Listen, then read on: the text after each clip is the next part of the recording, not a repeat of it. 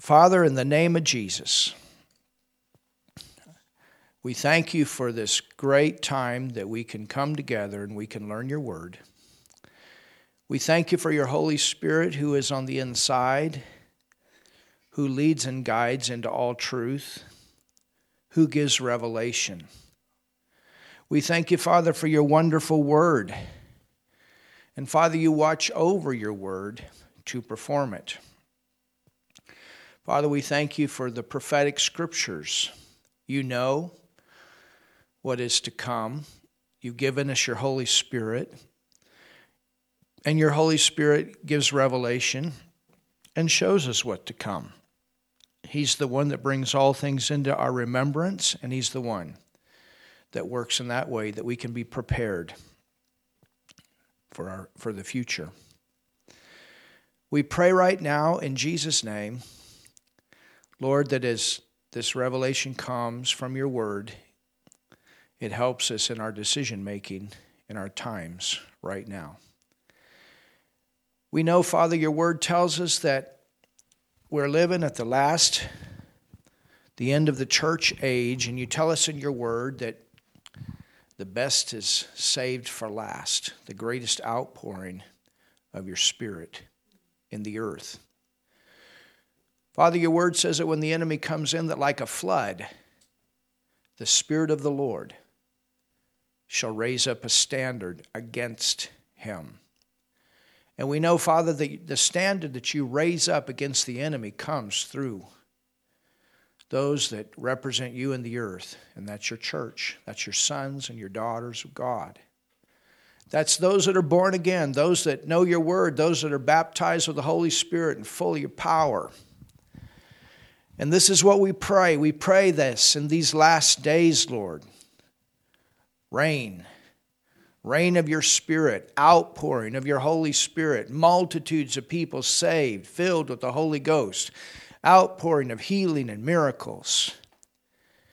And Father, we just thank you. We thank you that you show us, Lord, how to go forward in these days to bring in this last day harvest before the return of your Son, Jesus Christ, to take the church away. So, Lord, we've committed ourselves to this time to come together each night to teach your word. And we ask you right now teach us, give us revelation. In Jesus' name we pray, we believe. Amen. You can open your Bible to Daniel, the second chapter. And if you're just joining us, we have several messages that I've given before tonight. Before the message that I give you right now, you can go on our website, and all of these messages are available. You can go on YouTube. All of the messages are available for the series that we're teaching right now, which is on the book of Daniel. And I've said, as I've said in the past, Daniel is like the center prophetic book of the Bible. There's a lot of prophetic scriptures in the Word of God. God wants us to know what's coming. And he, he, he, want, he always wants man, he always wants man to give a little bit of insight of what's to come. And that's so that we have hope. And that's so that we have something that we can believe for, something we can put our faith into.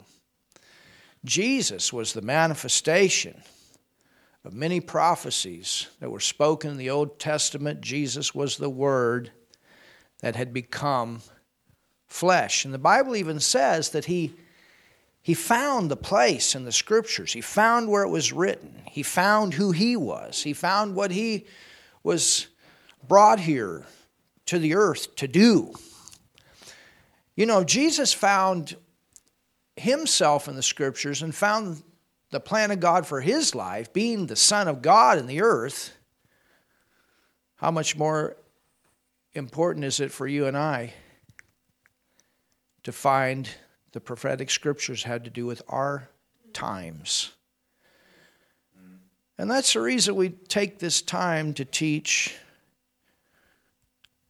on end times. And the book that we use for that is this center prophetic book, the book of Daniel. And when you understand this book, it helps you to understand so much more of the prophetic scriptures. Helps you to understand the book of Revelation, the book of Isaiah, the book of Ezekiel, the book of Jeremiah, Lamentations, Zechariah, Zephaniah, Obadiah, Amos, and on and on and on. Those are all prophetic books. Book of Joel, so in Daniel, the second chapter, we have a king. His name is Nebuchadnezzar. And he has taken the nation of Israel captive. He has brought them out of their land. He's conquered the city of Jerusalem. And he has taken an elite group of Israelites out of this land first. It young people, very skilled, very intelligent. These were, these were like the elite youth of, of the children of Israel. And he brought them into Babylon he took them through the Babylonian school for three years with the idea of brainwashing all of these youth into the way of the Babylonians. And then the idea was to use these young people to influence all the others, Israelites, that would come into this land during this time of captivity.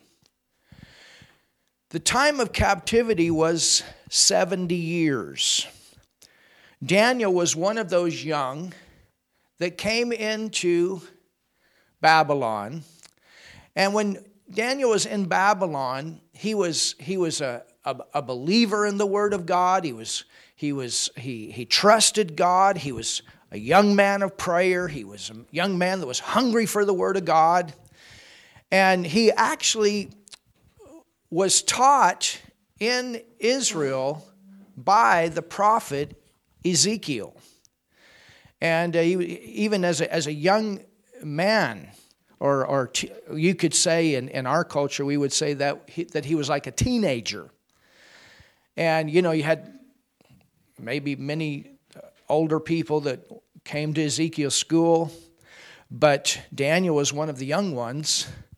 And he was so hungry for the Word of God that there was a time, even in class, that Ezekiel called him out in front of everybody that was there and recognized his hunger for God, recognized the call of God that was upon his life. And so when they were in captivity in Babylon, the ministry of the prophet began to work through him. And part of that prophetic ministry was to preserve this whole nation of Israel in captivity in Babylon so that later on they could go back into their homeland. Along with Daniel were three others. Their names, we know them to be Shadrach, Meshach, and Abednego. And out of all of this elite small group of Israelites that came first into this, into this captivity, out of, out of this, this small group, it was only these four that did not compromise. That's amazing. Think about what four people that don't compromise can do. And when I say not compromise, they stayed faithful to the Word of God. They stayed faithful to trusting God. They did not worship the idols and the gods of the Chaldeans. They stayed faithful to prayer. They regularly studied the scriptures. Even though they went through this Babylonian school to be brainwashed, they didn't allow that to happen to them because they held on to the Word of God. And so because of that, God was able to use them in supernatural ways. Two kings came to the Lord during this time. God used them to preserve this nation in captivity. Israel. And because of this nation being preserved, God used them to prepare this nation to go back to Israel and rebuild in their land so that for generation to generation to generation to come, they would be preserved. And eventually, Jesus would come into the earth through their bloodline. That's what it was all about in the Old Testament that the promise of God would come to pass, and that promise is that there's coming a Redeemer that's going to pay the price for man's sin, that man can be born again. Wow. It's powerful, isn't it? So, this king, so this King Nebuchadnezzar, one night he laid down and he had a dream. And Nebuchadnezzar, he was not a believer in God. He was not a believer in the God of the Israelites. He believed in these Chaldean gods. But you know what? God loved him. And God loves everybody. And God wants relationship with everybody. You know, sinners are come in all different packages. If you don't know Jesus Christ as your Savior, you don't have relationship with God. That's why Jesus came. And in the Old Testament, the means of salvation was to believe in the promise that God had given them in the Bible, and that was that there is coming a Redeemer. And that Redeemer is our Lord Jesus Christ. And that's the reason that in the Old Testament they sacrificed these animals at different times these animal sacrifices were a sign of covenant. They cut covenant. And it was a sign to the people over and over there's someone that's going to come, an innocent person that's going to come and going to give his life for the sin of mankind. In the Old Testament, they were saved by putting their faith in that. And then after Jesus died and was resurrected, everybody from that point on could be born again. So, in Daniel, the second chapter, we have a reference to this dream that Nebuchadnezzar had. And go with me to verse 38. It says, And wheresoever the children of men dwell, the beasts of the field and the fowls of the heaven hath he given into thine hand. Well, what happened was no, none of the astrologers, none of the counselors that King Nebuchadnezzar had around him could give counsel to this dream. And the, I mean, the king, he was, he was furious about that. And, and I mean, he was so furious and he was so uh, intent on getting the interpretation of this dream that he said, if you guys don't give me the interpretation, and then he wanted to make sure that, was, that it was accurate. So he said, not only do you have to give me the interpretation of what I've dreamed, but you got to tell me what I've dreamed. Wow. And he said, and if you don't do that, it's off with your head, and I'm going to turn your house into a public toilet. I mean, that's a pretty strong penalty. None of them could do it. But they remembered there's somebody else here, and that was Daniel. And of course, Daniel had a team of prayer warriors Shadrach, Meshach, and Abednego, and they called on him. And this was Daniel's perfect time to be used of God to speak into the life and the heart of this king. And then God's going to use him to be promoted all the way to a top leadership position in Babylon. Wow, amazing how God did this. So look in verse 38 or, or it says, Thou art this head of gold. So what happened is Daniel had this dream of this big statue. And the statue was made of gold, it was made of silver, it was made of brass, it was made of iron, and then iron and clay. It says, You are the head of gold. And so in this statue through these different metals. The head was a head of gold, then you had arms of silver, then you had bronze, in the waist area, then you had iron in the legs area, and then you had iron and uh, clay in the feet area. Each one of those metals represented a kingdom. The first kingdom that is represented in this statue was the kingdom of Nebuchadnezzar, the Babylonian kingdom. He said, You're the head, you're the head of gold. And after thee shall arise another kingdom inferior to thee. And if you go to verse 32, it tells us the image's head was of fine gold, his breast and his arms of silver, his belly and his thighs of brass, his legs of iron, his feet of iron, and part of clay. So there you have those five things. And then it talks about a stone that was cut out without hands. And that has to do with Jesus Christ coming to the earth and bringing his kingdom to the earth. A kingdom that did not come by man, a kingdom that came by God. And after thee shall arise another kingdom inferior to thee, and a third kingdom of brass,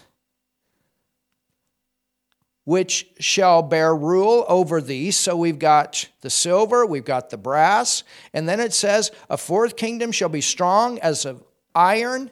For as much as iron breaketh in pieces and subdueth all things, and the iron that breaketh all these shall it break in pieces and bruise.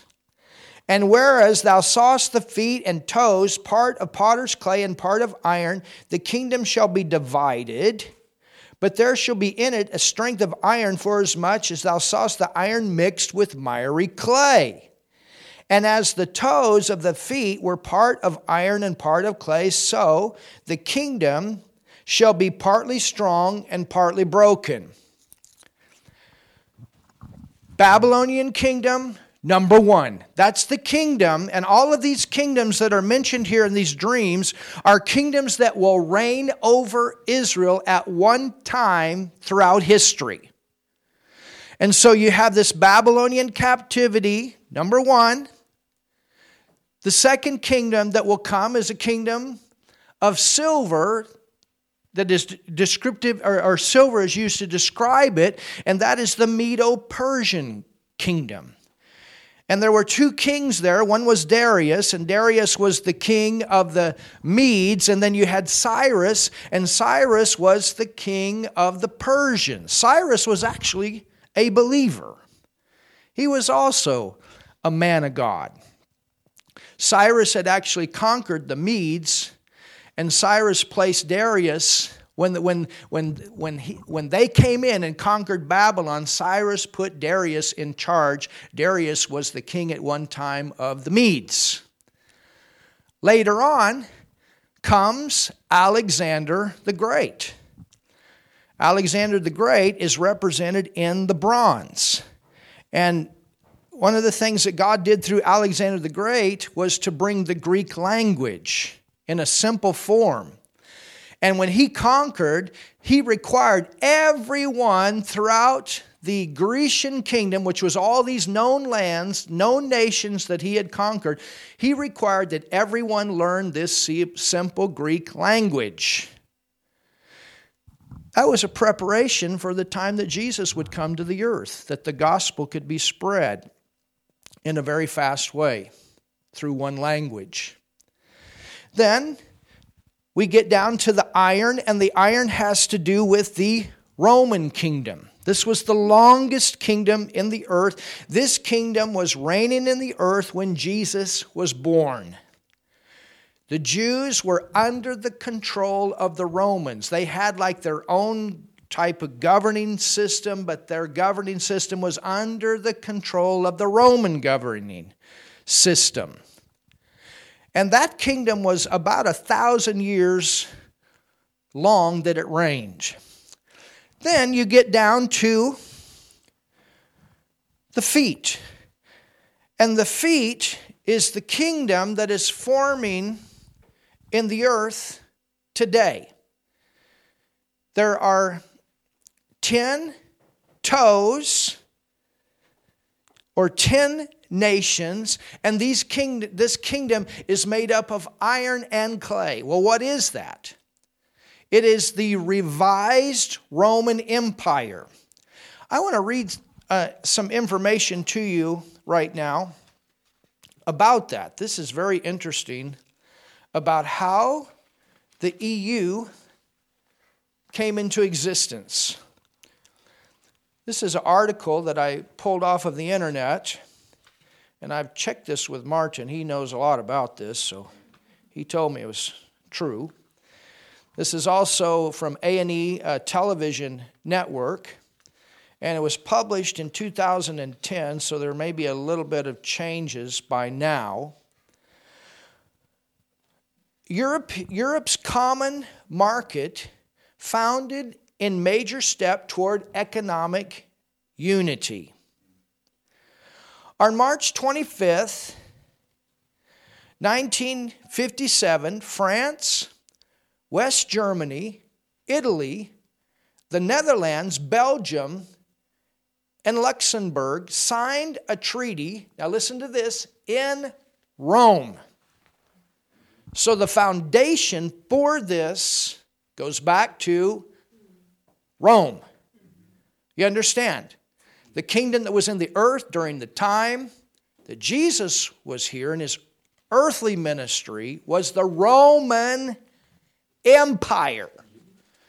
And so now the, the world is coming back to that. The difference between that kingdom and this European Union kingdom that is forming in the earth today is this kingdom will be much shorter and it will be much weaker. You understand? Iron and clay is not as strong as straight iron. That's the reason that things are so shaky all the time in Europe, in this EU, um, in, in the, in the, in the um, yeah, in the, in the uh, EU. So it says, establishing the European Economic Community, or they call it the EEC, also known as the Common Market. Now, why did they do that? The EEC, which came into operation in January 1958, well, that was four years before I was born. Interesting. was a major step in Europe's movement toward economic and political union. By 1950, it was apparent that centuries of Western European world supremacy was at an end.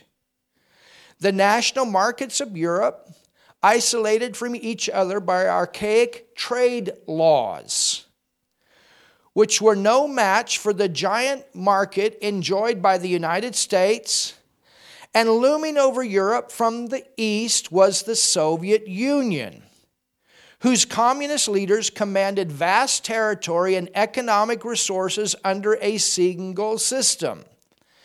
Many European leaders also feared the, resumption of conflict between traditional European antagonists such as France and Germany which would only diminish the European economies further. As a means of improving Europe's economic climate and preventing war, some influential statesmen and political theorists suggested economic integration. So they wanted to bring all these nations together, give them more power to, to compete in the world, financially and politically. As a means of improving Europe's economic climate and preventing war, some influential statesmen and political theorists suggested economic integration. The first major step in this direction was taken in 1951 when France and West Germany formed the European Coal and Steel Community. Interesting. So, coal and steel had something to do with this second step, and that was called the ECSC, the European Coal and steel community, integrating their coal and steel industries. French leaders proposed the organization primarily as a means of monitoring German industry, and West German leaders immediately agreed to ally fears of German militarization. To supervise this ESSC, several super, uh, supranational bodies were established, including an executive authority, a council of ministers, an advisory assembly, and a court of justice to settle disputes. So you understand, you've got all these nations that have their own governments, but then you have a government on top of that. That was their purpose. Italy and the three nations of Benelux Economic Union, Belgium and the Netherlands and Luxembourg soon joined. The groundwork for the EEC was laid. Then, on March 25, 1957, representatives of six European nations signed two treaties in Rome. So you understand, Rome is the center of this whole thing. All, it keeps going back to Rome. One created the European Atomic Energy Community for the common and peaceful development of Europe's nuclear resources. The other created the EEC. In the common market, trade barriers between member nations were gradually eliminated, and common policies regarding transportation, agriculture, economic relations with non member countries were implemented. Eventually, labor and capital were permitted to move freely within the boundaries of the community. The EEC and the ECSC and the Euratom were served by a single council of ministers. So you basically have three organizations that came eventually together. That's where we are today by a single council of ministers, representative assembly, and a court of justice. In 1967, the three organizations were fully merged as the European community. Britain and other European nations initially dis- declined to join the common market and established the weaker Euro- European Free Trade Association in 1960 as an alternative. By the early 1960s, however, the common market nations so showed signs of significant economic growth, and Britain changed its mind. Well, Britain's changed his mind again. Make up your mind, Nigel. Why did they change their mind? Because of its close ties to the United States, however, French President Charles de Gaulle twice vetoed British admission. So they were very close to America. and Britain did not join the EC until January 1973, when Ireland and Denmark also became EC members. Greece joined in 1981, Portugal and Spain in 1986, and the former East Germany as part of the reunified Germany in 1990. In early 1990s, the European community became the basis for the European Union, which was established in 1993 following ratification of the Maastricht Treaty the treaty called for a strengthening European Parliament, the creation of a central European bank and common currency, and a common defense policy. In addition to a, to a single European common market, member states would also participate in larger common market called the European Economic Area. Australia, Finland, and Sweden became members of the EU in 1995. In 2009, the EEC was absorbed into the EU's framework. As of 2020, the EU had 27 member states. EU frameworks, interesting, isn't that? So, right now, it's according to this, there would be 27 different states. But the Bible says this has to come down to 10. And that's why I say that, you know, it's only in the preliminary state. You cannot say that the kingdom of the Antichrist is here right now. It's going to be here when it comes down to 10, but it's in the process. You understand? And the Bible tells us that, that you know, the church age is somewhere around 2,000 years. And so we're at the end of that right now. And that's why you see all of this beginning to form with the EU. And so, you know, we need to be encouraged here that Jesus, He's coming soon.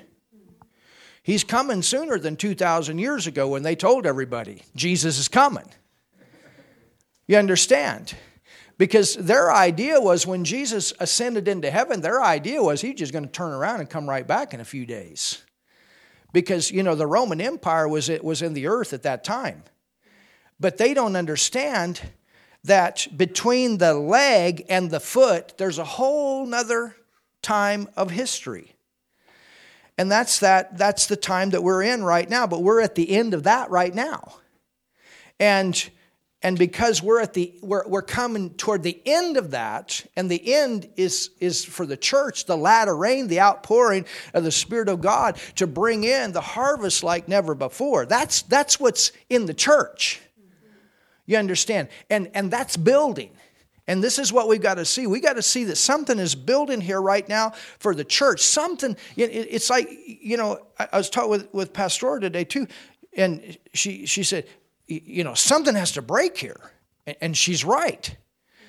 And, and, and, and this ought to be what, what we're looking for is that for the church in the earth, something has to break here. And somewhere that, you know, the church has to come back to, to overall, it's got to come back to its main purpose, and that's to bring people into God's family. It's got to come back to its main purpose, you know. It's, it's not an entertainment center but it's, it's, it's a, a center where people are convicted by, by the power of God, where, where holiness is there. We want to live right. We want to be the kind of witnesses that glorify God in the earth.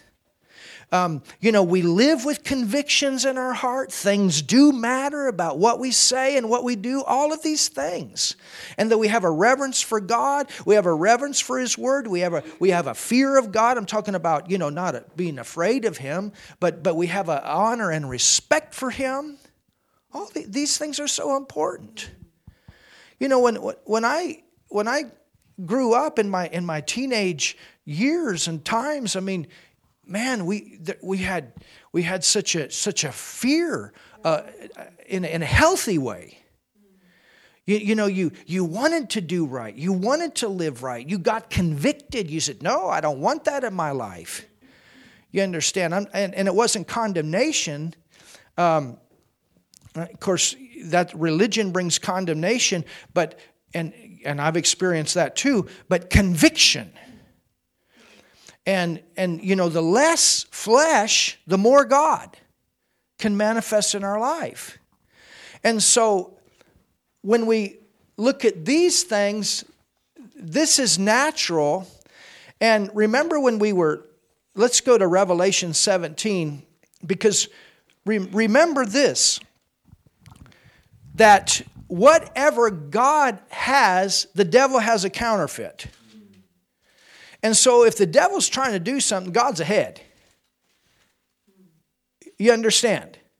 The kingdom of God gets stronger, which is the church. The church doesn't get weaker, the church gets stronger. And you know, and and as people you know, as, as spiritual things come more in the open, the church is going to have even greater manifestation. Because the word says that when the enemy comes in that like a flood. And god takes things and turns it around for good. This is what we need to look at.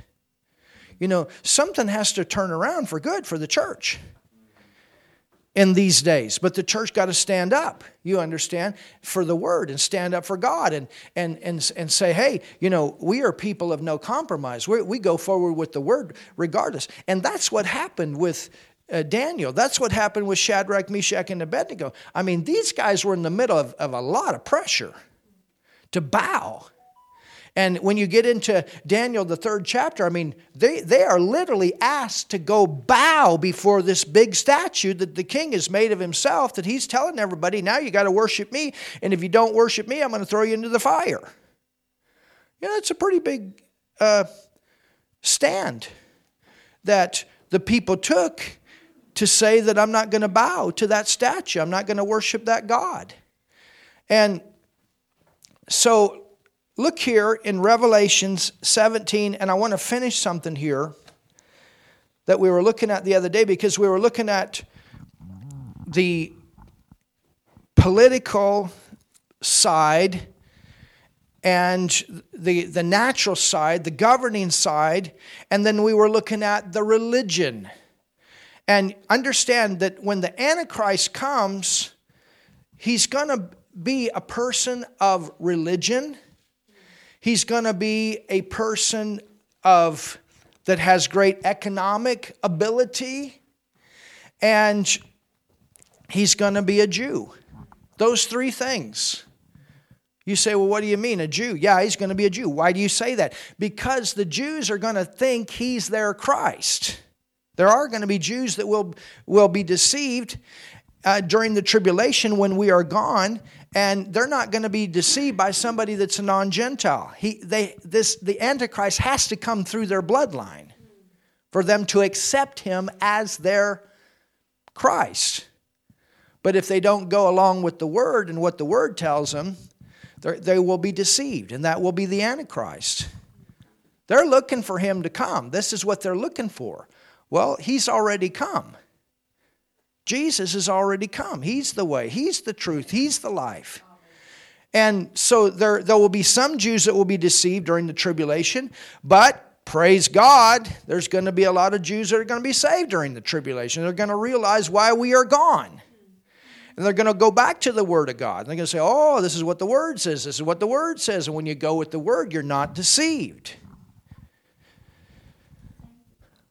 Wow. Look here in Revelation 17.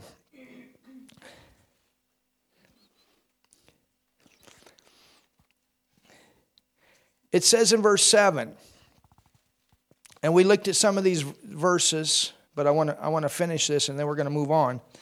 It says in verse 7, and the angel said unto me, now John is on the Isle of Patmos and he's having he has had a vision of this, and this goes along with what Daniel had. The difference is that with John there are 8. Daniel had saw 5 kingdoms. John sees 8.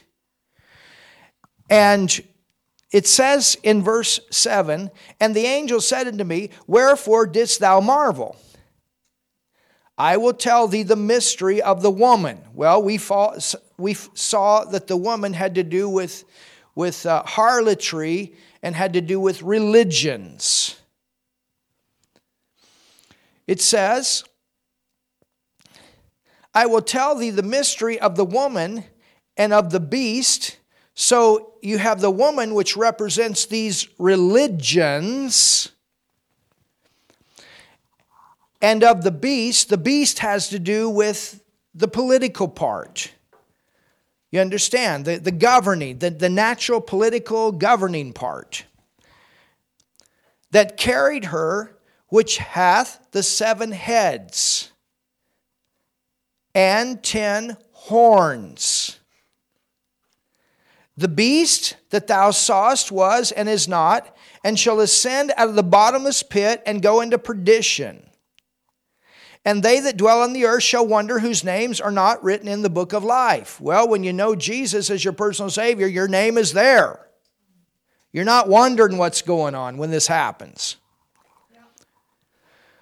From the foundation of the world, when they behold the beast that was and is not and yet is. And here's the mind which hath wisdom. The seven heads are seven mountains on which, look at this, the woman sitteth. So, with all of these kingdoms that dominated over Israel throughout history, every one of them not only was a political kingdom, but also there was, there was another kingdom that was ruling through them. It was a satanic kingdom through these religions. You understand? We saw those verses in Isaiah. We saw those verses in Ezekiel, the prince of Tyrus, the king of Tyrus. We saw one was spiritual, the other was physical. And, and if you go into Ephesians, the sixth chapter, the Bible says, "For the weapons, you know, for for the weapons of our war, or I'm, um, for we wrestle not against flesh and blood, but against principalities and powers and rulers of the darkness of this world and spiritual wickedness in high places. Therefore, take unto you the armor of God." He's talking about spiritual there.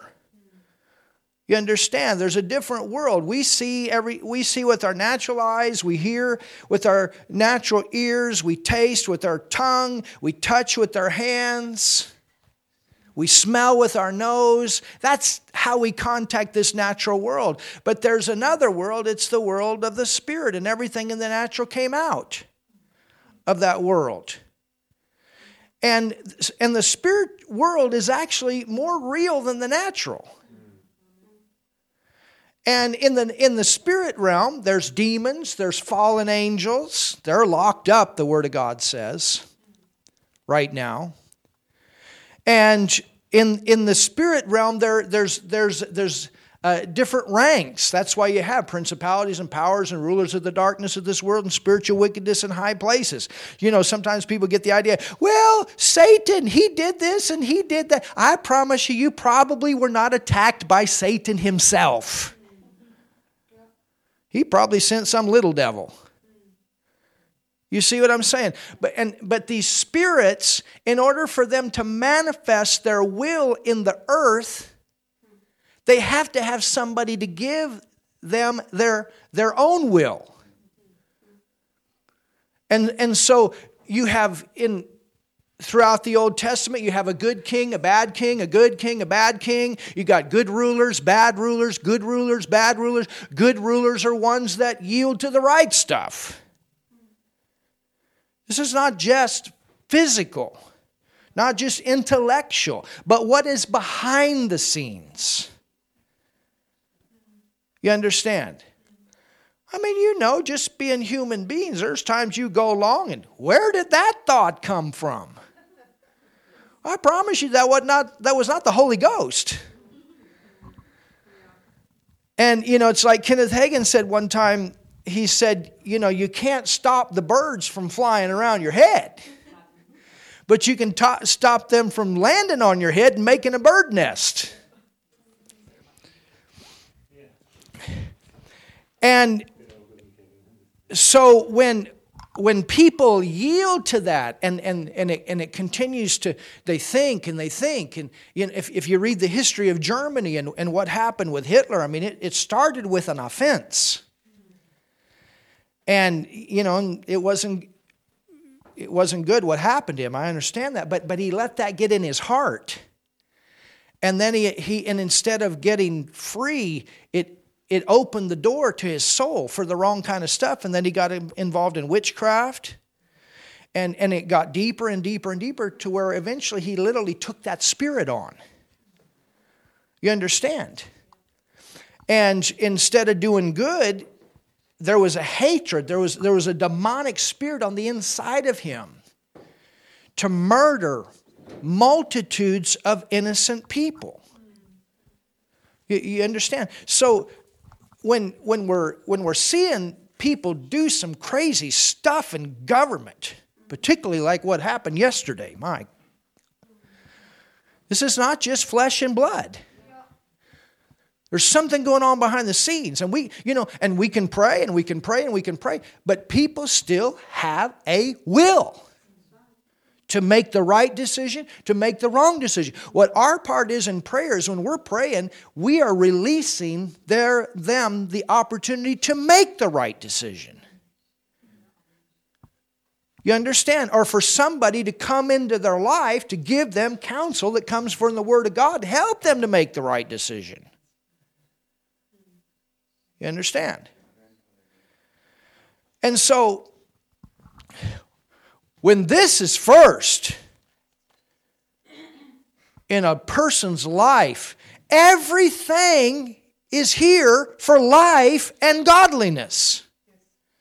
Everything is here. Jesus came that we might have life and have it more abundantly. God wants you to have a good life. And when you're born again, you have the love of God in your heart. And that love loves people and it wants the best for people. That's why Jesus ran the money changers out of the temple. He loves people. And he didn't want them thieves to continue to steal money from the innocent people. You understand? That's love. God loves us. So, you're getting something tonight. It says in verse 9, and here's the mind which hath wisdom. The seven heads are seven mountains on which the woman sitteth. So these different kingdoms had different religions or different God names. So religion can come in different packages. You understand? You got a lot of religions in the world. But there's one woman that's over the whole thing. And in this last kingdom that's on the earth that will be the Antichrist kingdom, there will be a religion that brings all of these religions together into a one world religion. You'll have a one world government that they're trying to obtain. Never, it will never come to that full place. But along with that one world government, they want a one world religion. You understand? All becomes one. And that's why I believe that the New Age religion is going to be the religion of the Antichrist. It's all becoming one. And you hear it. You talk to some new, some new agers. They'll tell you that. You know, it doesn't matter. I mean, you believe in God, I believe in God, as long as we all believe in God. Well, what God you believing in? I believe in a higher power. I believe in positive energy. Ooh, the energy, the cosmos, and all this kind of stuff. You understand? So, it says, And here is the mind which hath wisdom. The seven heads are the seven mountains on which the woman sitteth, and there are seven kings, five are fallen. Five are fallen because at this time we're on the legs of the statue.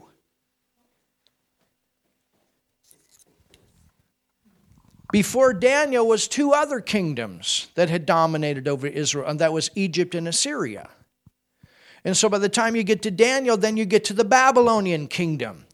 Then you go through the Medo Persian kingdom. Then you go through the Grecian kingdom. Then you go through the Roman kingdom, which was the, the time that Jesus was in the earth, and that kingdom is still dominating here at the time that John is having his vision. So th- there are five kingdoms that have fallen. You understand? Egypt, Assyria, Babylon, Persians, Grecian, all of those are fallen, and there's one in the earth at that time that he's writing this, and that's the Roman kingdom. Five are fallen, and one is. The one is, is the Roman kingdom at this time he's writing this, this book of Revelation and one is, and the other is not yet come. Well, it is coming right now. That's what this is. You understand? That's what this is. Amazing, isn't it? And when he cometh, he must continue a short space. Not going to be long. These other kingdoms were long. Some of them were long. The Roman kingdom, particularly, was The, the, the, the, the one that was in the earth during the time that John wrote this, it was, it was the longest one of all of them. He must continue a short space, verse 11, and the beast that was and is not, even he is the eighth. Now, why does it say that? Because what's going to happen when the Antichrist comes, we will be gone. Hallelujah. We're going to be gone.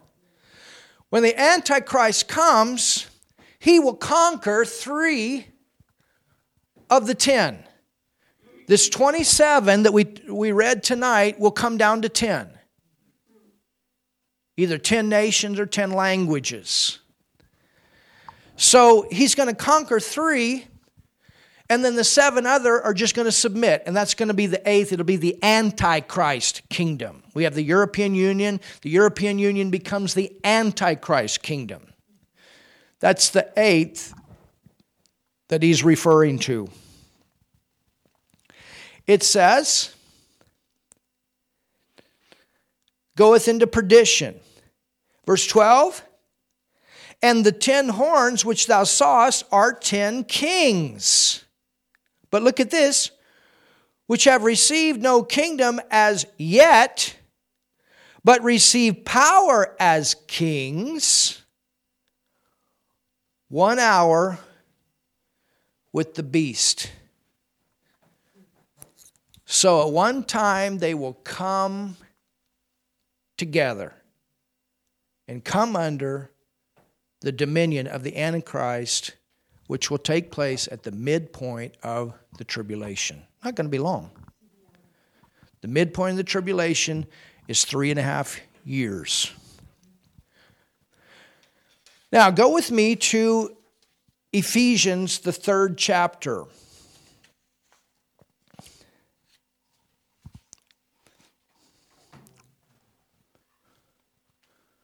You're learning something tonight.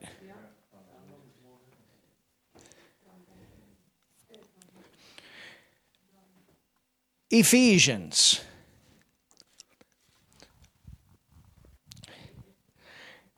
In the Old Testament, they did not have revelation of the church age.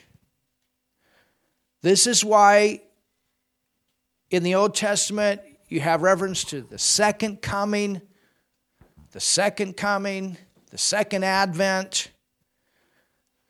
They don't have revelation of the church age when, when the Old Testament talks about the second coming of Jesus to bring his kingdom to the earth. It is a reference to Jesus coming at the end of the tribulation. The second coming is not the rapture. The rapture happens at the beginning of the tribulation, and I'm going to show you why tonight that the tribulation cannot start until we are gone. You think it's tough now, it's nothing compared to what it's going to be like when we are gone. Because we are people of prayer. We are people of salt. We are people of light. We are people of love. We are God's representatives in the earth. Well, what's going to happen when the church all of a sudden is gone? Then the resistance is gone. What's holding back this system from fully coming into power is gone. Wow. All right. In Ephesians 3 and verse 1, it's in the New Testament that the revelation of the church age comes. It's in the New Testament that the revelation of the taking away of the church comes. They didn't have that in the Old Testament. When Daniel had this vision and Nebuchadnezzar had this dream, And, and the word says that that rock that is cut out of the mountain without hands, and it says it's going to crush, it's going to hit this kingdom on the feet. And the kingdom on the feet is this antichrist kingdom that will be in the earth, which is during the tribulation time. He will be proclaimed to be, or he will claim himself to be Christ at the mid part of the tribulation. So you think about it, his time really in the earth, proclaiming to be Christ, is only going to be three and a half years, and then it's over. The system will be seven years, but for him to actually come in to say, I am Christ, to go into the temple and worship me like Nebuchadnezzar.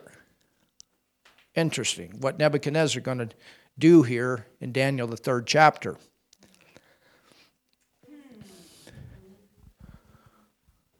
It's that spirit. This is what I'm saying. You gotta you got to understand. These spirits were around for a long time. It's not new demons. Demons don't give birth to demons. The de- they're around. The spirits that were in the earth then are in the earth today. So you have to get out of this natural thinking. Your human spirit was not hearing somebody else before. You came directly from the Father. Hallelujah. You weren't a cow before or some other kind of creature. You're you. And you were birthed here. And that was your beginning. You came out of God. And you're going to live forever. Hallelujah.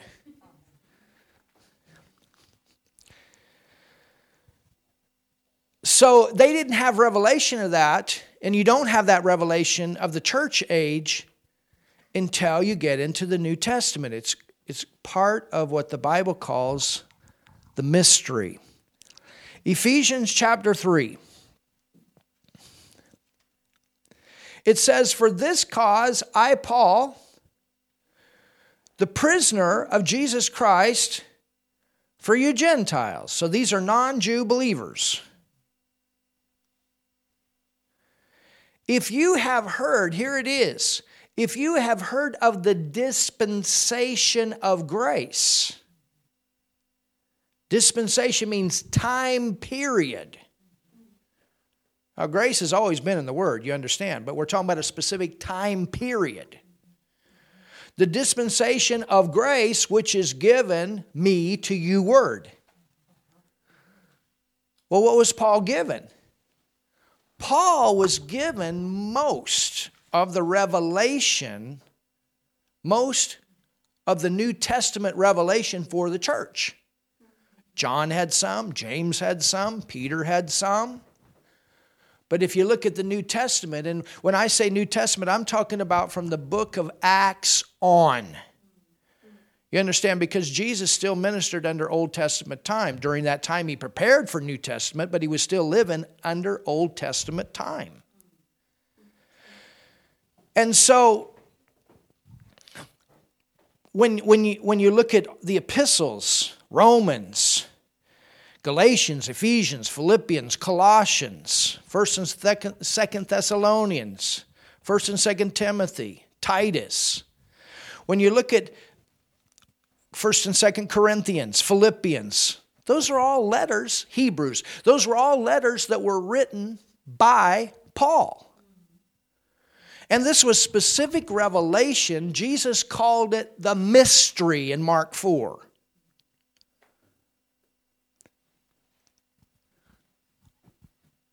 Paul was the one that God used to give revelation for the church age, and included in the revelation is the taking away of the church. Included in the revelation is the church age. And so when we look at this, the, this, the statue that Nebuchadnezzar had as a dream and Daniel had as a vision, this statue covers 490 years of time. You understand? Well, it's been longer than that. We're, we're at European Union time. What do you mean? We're, we're coming on to that time. What do you mean? It's been much longer than 490 years because they did not have revelation of the church age. And so God gave them 490 years of Jewish time to look at. That's what we have. And so I, I, like to put it this way it's like, you know, you have a stopwatch, and you could say that one stopwatch has 2,000 years of time period on it, and another stopwatch has 490 years of time period on it. And we're going to look at this when we get to Daniel, the ninth chapter. Amazing what we're going to learn when we get there. That's where we're going to see that this 490 years. And so throughout this time, we have tick, tick, tick. All this time is ticking, ticking, ticking, ticking. But the thing is, Jesus died when the Jewish time clock got to 483 years. From the time that the children of Israel went back to their homeland, delivered from Babylonian captivity, and began to rebuild in their homeland. From the time that the decree was given that you can go back and you can build in your land, all the way up until the time of Jesus was 483 years. And then all of a sudden he died, he was crucified, and that time stopped. And then you have another time watch clock. And on that is church age, and that's 2,000 years, and that's been clicking, clicking, tick, tick, tick, tick, tick, tick. And we are there. But we saw in previous teaching that it could go over a little bit. Well, we're in that spot right now. We're right there at the end. And there's going to be a time when God's going to put his big thumb on the top of that clock watch and he's going to go click and it's going to stop. When that happens, we're out of here. Hallelujah. And then he's going to take this other stopwatch, he's going to pick it up and he's going to go click and seven years of tribulation time is going to tick off.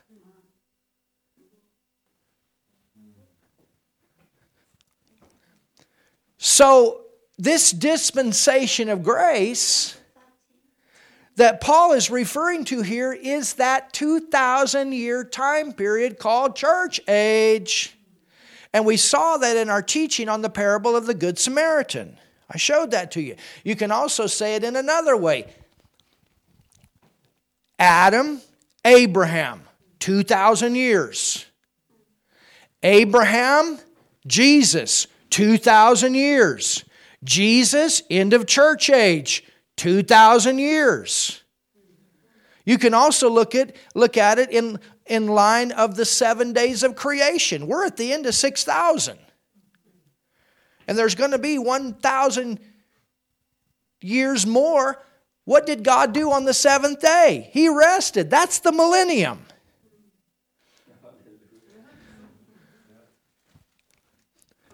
Hallelujah. I mean, this, this word is so awesome. Aren't you glad? So it says, if you have, or verse, let's go down to verse 3 how that by revelation he made known unto me the mystery. As I wrote afore in few words, so Paul's talking about the mystery. He's talking about the, the mystery. Whereby, when you read, you may understand my knowledge in the mystery of Christ. Verse 5 which in other ages or other time periods was not made known unto the sons of men. They did not have revelation about this in the Old Testament time of all these time periods. It wasn't made known unto them. That's why, remember when Jesus is in the earth and, he, and his earthly ministry, so several times they would ask him, Are you bringing your kingdom to the earth right now? They know that they're at the end of that 490 year time period. He's crucified at 483. So they know they're there. They're at the end. They know their, their prophetic history. That's why when Jesus rode through the street on the donkey right before he was crucified, and they said, Hosanna, Hosanna, Hosanna to the King. The word Hosanna means save us now, King, save us now, King. What did they want to be saved from? The Roman Empire. They're thinking Roman Empire. They know about this statue. They know about the, the dream that Nebuchadnezzar had. They know about uh, the, the vision that Daniel had.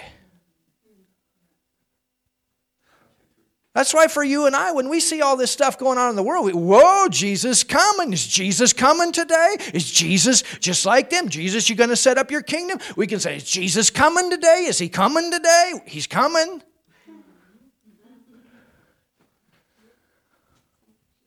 Hallelujah.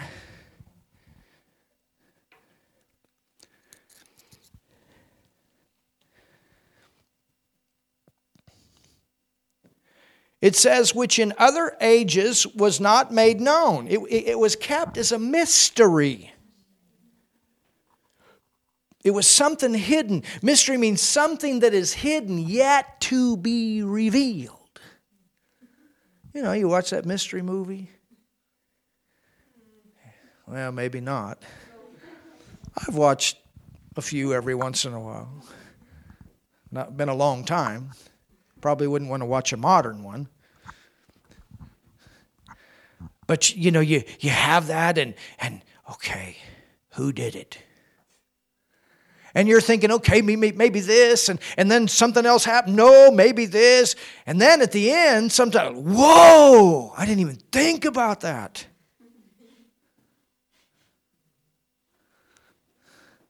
I mean, Nigel being an actor, he probably figures it all out. I don't know. but it's something that is hidden, waiting to be revealed. That's what this word mystery means. You understand? So it says, whereby when you read, you may understand my knowledge in the mystery of Christ. Look at this, verse 5, which in other ages was not made known unto the sons of men, as it is now. He's talking about church age, he's talking about this time period as it is now revealed unto his holy apostles and prophets by the Spirit.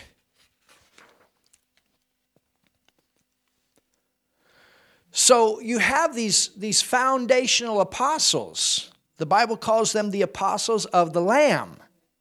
You know, understand, apostles today are different. We're not writing new revelation, we're not getting new revelation and adding to the scriptures. We have the foundation here. So you had foundational apostles. They were the ones that were responsible to give us the foundation of the Word of God for the church age. Verse 6 that the Gentiles should be fellow heirs. I mean, this was interesting language to the Jews. We can get in on the same blessing. Hallelujah. That the Gentiles should be fellow heirs of the same body. We all can become one. It's one body of Christ, Jews and Gentiles, hallelujah, through Jesus Christ. And partakers of his promise in Christ by the gospel.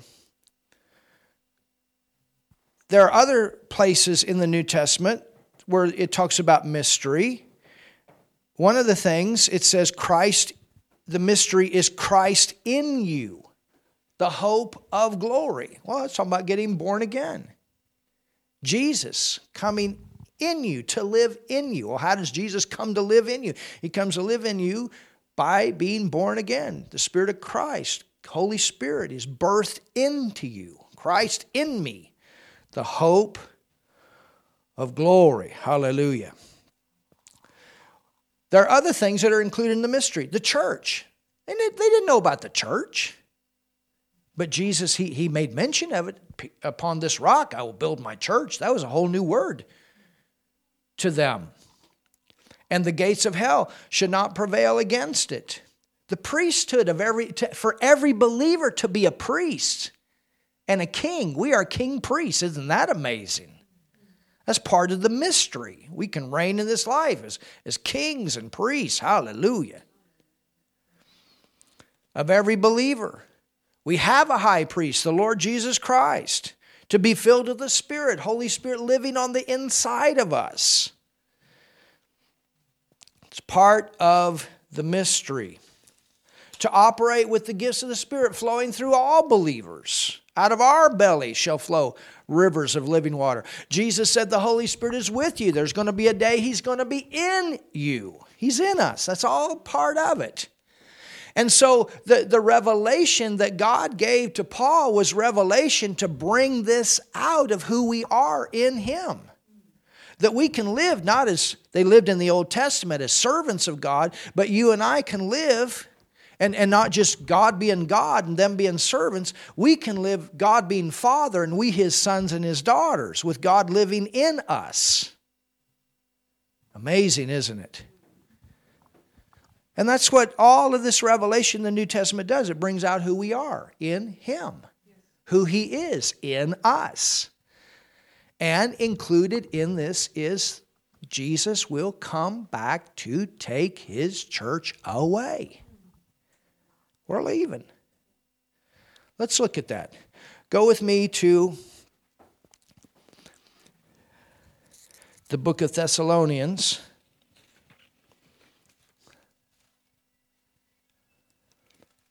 Or I'm sorry, um, look, at, look at verse 9 first in Ephesians.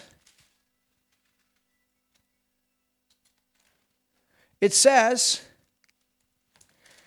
in verse 9, and to make all men see what is the fellowship of the mystery. Wow. Which from the beginning of the world hath been hid in God, who created all things by Jesus Christ to the intent that now unto the principalities and powers in heavenly places might be made known by the church the manifold wisdom of God, according to the eternal purpose which he had purposed in Christ Jesus our Lord. If you go to Colossians 1:25 verse 27, Colossians 1 25 through verse 27, it says, Whereof I am made a minister according to the dispensation. There it again, it, it, it's mentioned time periods. According to the dispensation of God, which is given to me for you to fulfill the word of God. Verse 26 even the mystery even the what? Even the mystery which hath been hid from ages and from generations. Well, we're talking about 4,000 years of time. But now is made manifest to his saints. Who's his saints? Look at your neighbor and say, Hello, saint. We've been sanctified. We've been set apart unto God. We've been made righteous. Hallelujah. So the mystery is the completion of the Word of God. Verse 27 To whom God would make, would make known what is the riches of the glory of this mystery among the Gentiles, which is Christ in you, the hope of glory.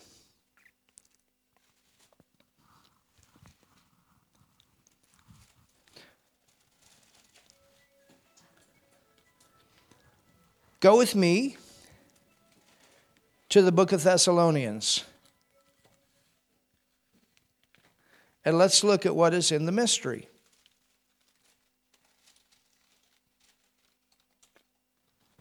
You're learning something tonight?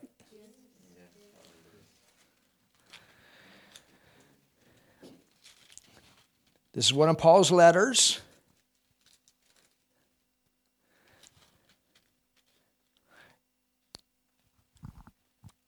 In did I tell you first, second, uh, first Thessalonians or, or second? Neither. Okay, go to Second Thessalonians chapter 2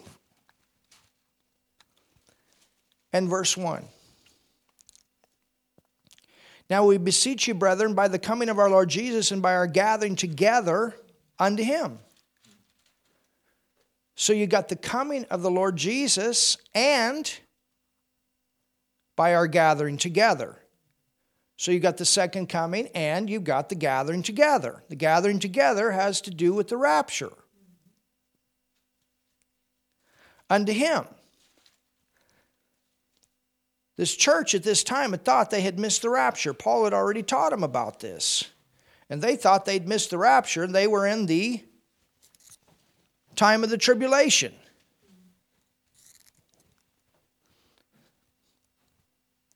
And Paul had to write. They thought that Nero was the Antichrist.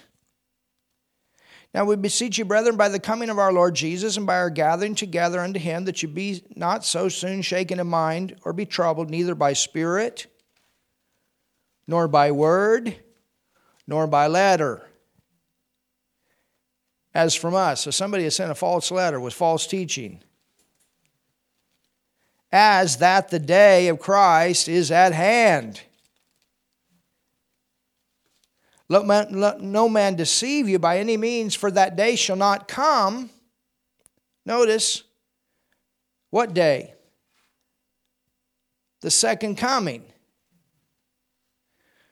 The second coming is not going to come except there come a falling away first. The Greek says it this way the before mentioned departure. That's what that term falling away means in the Greek. The before mentioned departure. So the second coming of Christ cannot come until the day that Jesus comes to take the church away comes. That has to happen first. Paul's writing, telling them, no, you're not in the tribulation. And he said that the rapture still has to take place. It has to take place. You got to we're, we're going to leave before the tribulation comes.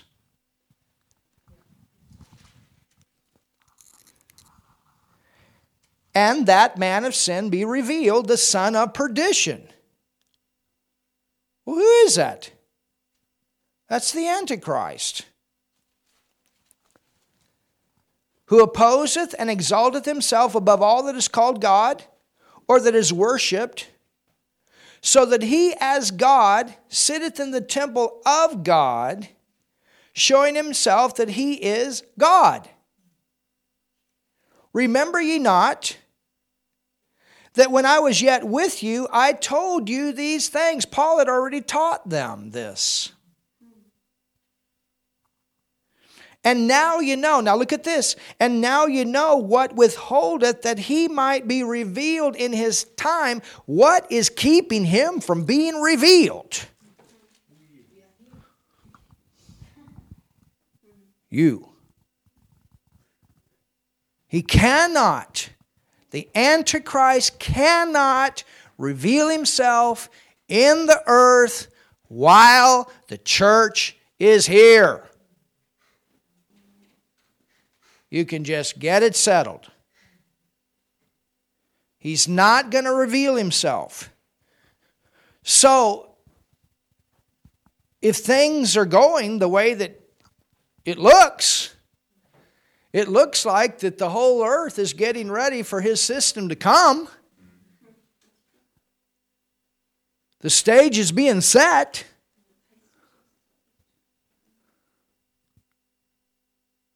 So if if the earth is and the stage is being set for the Antichrist system to come, something got to happen first. We got to go. Amen? We got to go. We got to leave. So, you know, if you're watching this on the internet, and you can't find us tomorrow and you're not born again, that's where we went. It wasn't a UFO.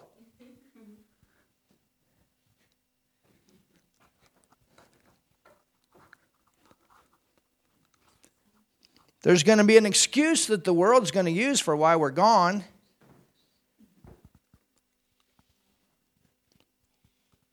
We were the ones that were opposing the good in the earth. We were the haters. We were the ones that said no, abortion is wrong, homosexuality is wrong. Jesus is the only way.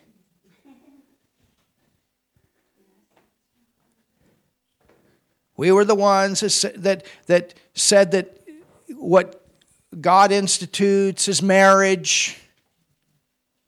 We were the ones, you know, we were just old fashioned and we were the ones that were creating all the problems in the earth, so God had to take us out.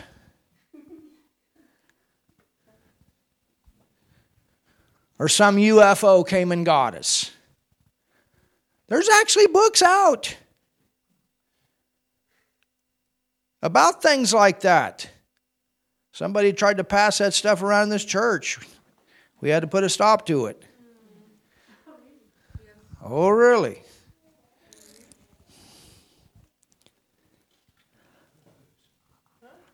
This is our book. The Word of God. And if those books out there don't line up with this, that's not the kind of book I want to read.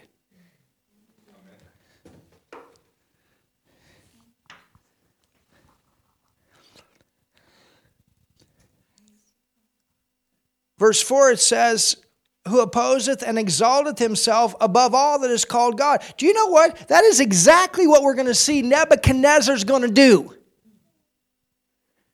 He's going to take this dream and this interpretation, and it's going to go to his head. And he, he's not going to get saved right away. You know, the devil, he knows Scripture, and he can take it and twist it. And you know what this Nebuchadnezzar is going to do? He's going to go build, he's going to build this big statue of himself and he's going to tell everybody to worship him. Well, the Antichrist is going to walk in the temple and tell everybody to worship him.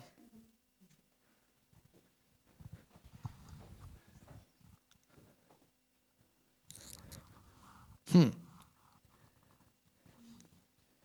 It says, Who opposeth and exalteth himself above all that is called God or that is worshipped, so that he is God, sitteth in the temple of God, showing himself that he is God. Remember ye not that when I was yet with you, I told you these things. And now you know what withholdeth. Hallelujah. That he might be revealed in his time. For the mystery of iniquity. There's a counterfeit. There's the counterfeit. Just because it looks like God doesn't mean it is.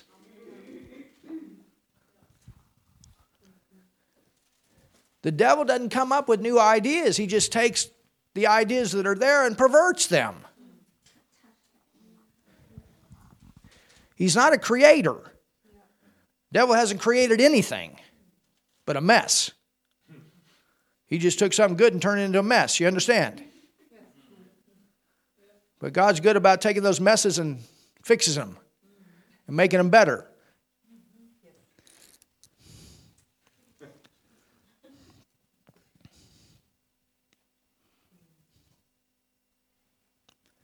For the mystery of iniquity, doth, see, notice, doth already work. So the system, it was already working back then.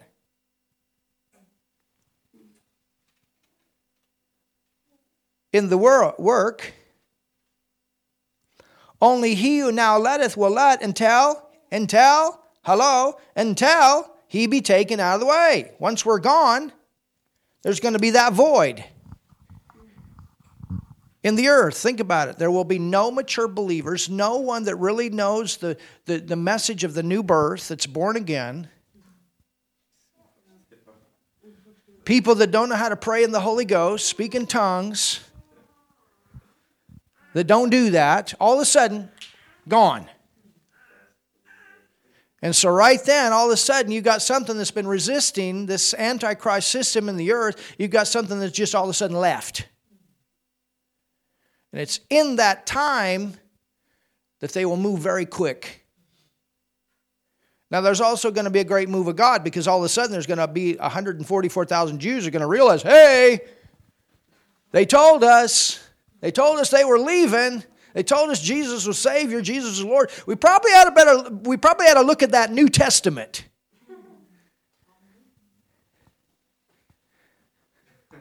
Maybe they'll pick up our end times CDs or messages. Maybe they go on YouTube and they'll listen to this series. I don't know. Hallelujah.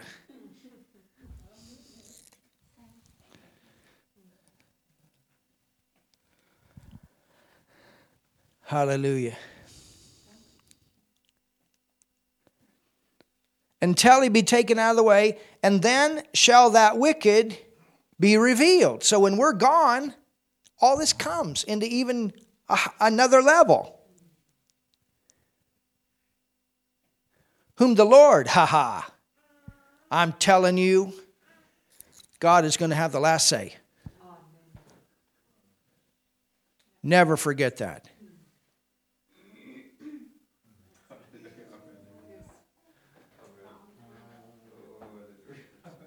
And I tell you, those wicked, those wicked rulers in the world that think that they're God and think they can do their own thing apart from God and apart from the will of God, God's going to have the last say if they don't repent.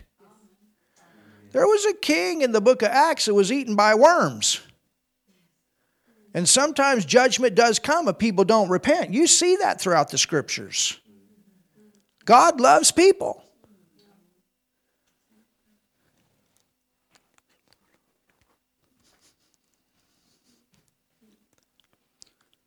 I wouldn't want to be somebody responsible for making policies in the earth to kill 60 million babies.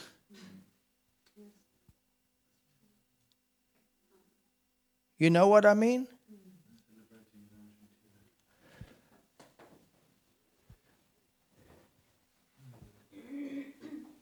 To make policies, to legalize all these anti God agendas that they want to legalize. I wouldn't want to be somebody that said, I put my signature on that. Can they repent? Absolutely.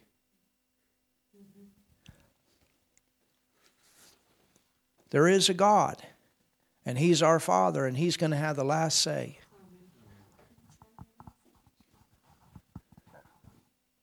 And no one will escape that. No one. Every, everyone, everyone will become a believer. The question is when? Everyone will bow to him. The question is when? It's here in this life that Jesus has to become your Lord. If you wait till the next life, it's too late. It's here. But everyone will become a believer. Everybody will bow. There'll be some that will bow because they were, whoa.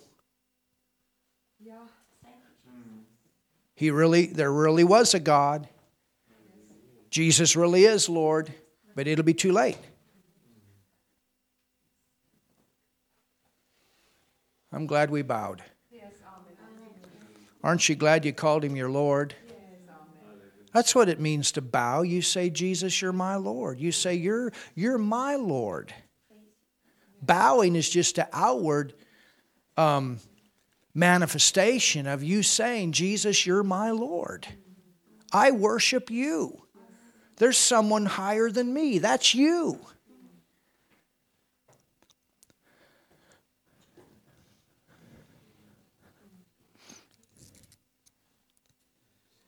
And shall destroy with the brightness of his coming. See, now we're at the second coming. So we got the church going to be taken out of the way, and then at the end of the tribulation comes the second coming. He's coming in glory to bring his kingdom to the earth. Even him whose coming is after the working of Satan with all power and signs and lying wonders. So there's a counterfeit in the earth of lying signs and wonders and with all deceivableness of unrighteousness in them that perish, because they received not the love of the truth. What is the truth? The Word. The Word is the foundation for all truth. that they might be saved. You cannot get any saved any other way than but by believing this word. And for this God, cause, God shall send them strong delusion that they should believe a lie. Sometimes God gives up. He says, I've given you a chance, given you a chance, given, and before you know it, their mind is gone.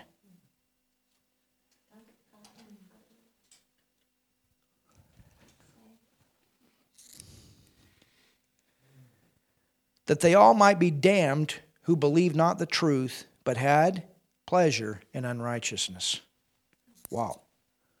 It's a serious thing to go against a conscience. People are born with a conscience, but you can sear it, sear it, sear it to the point that you're just gone.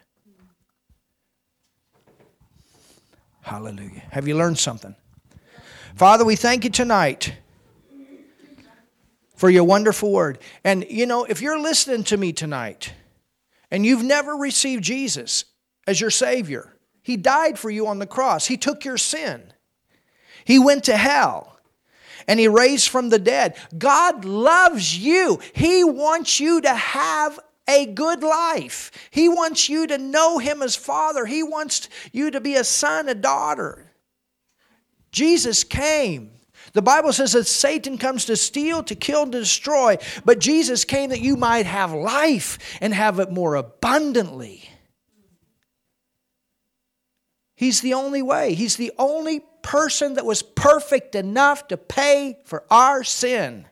He never sinned. He was made sin with our sin. That sin is what separates us from a holy God. And that's why Jesus died on the cross. That was the place. He was made your sin, my sin. We were all sinners.